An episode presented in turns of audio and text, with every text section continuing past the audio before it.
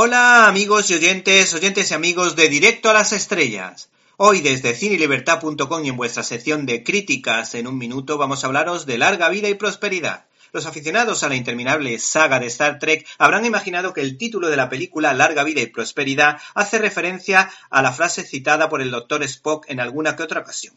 Y es que la protagonista de esta historia se lo sabe todo sobre esta saga galáctica, lo que de algún modo recuerda a la película Rayman, protagonizada por Tom Cruise, en la que Dustin Hoffman da vida a un autista de altas capacidades. En este caso, Dakota Fanning, a la sombra de su hermana Ellen Fanning, dos buenas actrices por cierto, resurge de las cenizas dando vida a una niña autista, luciéndose en cada uno de los planos del largometraje.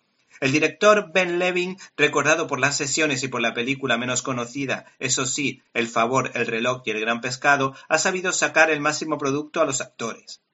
La película tiene un toque indie, por lo que es bastante dinámica, abriendo las posibilidades porque se juega tanto con el drama como con la comedia.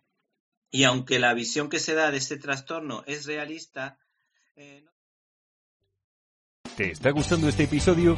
Hazte fan desde el botón Apoyar del podcast de Nivos.